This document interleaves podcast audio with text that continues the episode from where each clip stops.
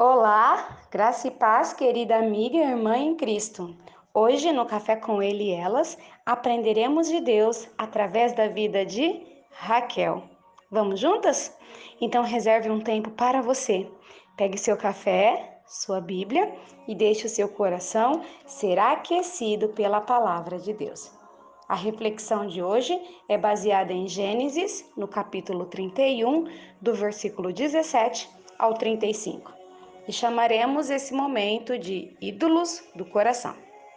A idolatria é um pecado e por isso viver com ela é inaceitável para aqueles que refletem a fé cristã. Contudo, enganoso é pensar que tal ação pecaminosa é praticada apenas por religiosos que não conhecem o verdadeiro Deus. Mas afinal, o que são ídolos? Durante a época de Gênesis, do capítulo 31, neste contexto, muitas pessoas tinham pequenos ídolos de madeira ou metal.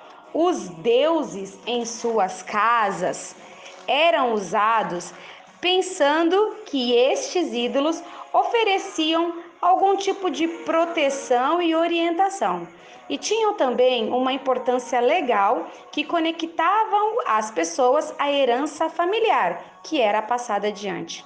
Quando Jacó decidiu deixar a casa de seu tio, Raquel roubou os ídolos de seu pai. Será que ela esperava que os ídolos abençoassem a jornada da família? Ou estava com medo que Labão pudesse usá-los para descobrir o lugar a que se destinava? Talvez ela os tenha roubado para garantir que herdaria os bens de seu pai. Bem, Seja lá qual foi a razão, o roubo colocou a vida de Raquel em perigo. Pois quando Jacó foi confrontado por Labão, ele prometeu matar qualquer um que fosse encontrado com os deuses. Labão procurou, mas nunca encontrou seus ídolos, porque Raquel estava sentada sobre eles o tempo todo.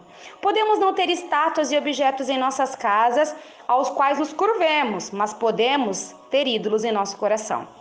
Qualquer momento em que colocamos qualquer outra coisa que não seja Deus no primeiro lugar de nossa vida, isto se torna um ídolo.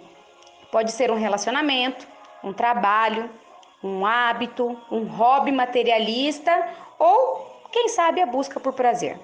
Deus quer que sejamos plenamente dedicadas a Ele. O Senhor é o único digno de toda adoração e veneração, e não podemos esconder os nossos ídolos dele, mesmo que nos assentemos sobre eles.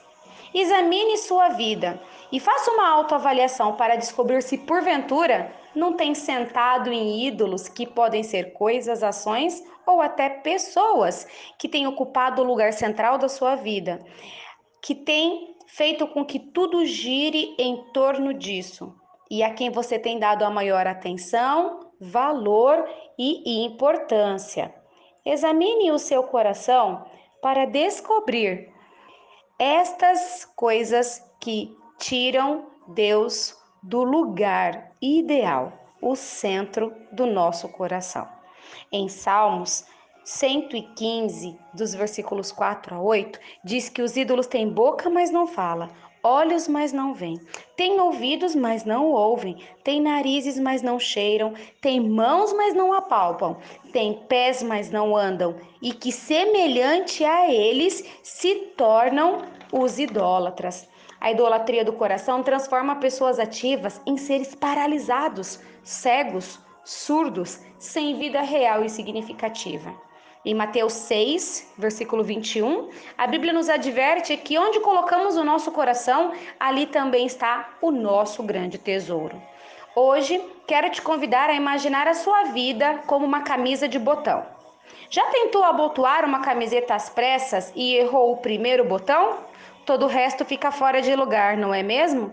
Pois bem, Deus é semelhante ao primeiro botão das camisas das nossas vidas. Quando abotoamos corretamente o primeiro, todos os outros botões são igualmente organizados. Minha querida, quando Deus é adorado acima de todas as coisas, faz com que as outras coisas sejam amadas verdadeiramente de maneira e no tempo apropriado. Creia, espere e confie em Deus. Não troque e não substitua Ele por nada e ninguém. Que Deus te abençoe.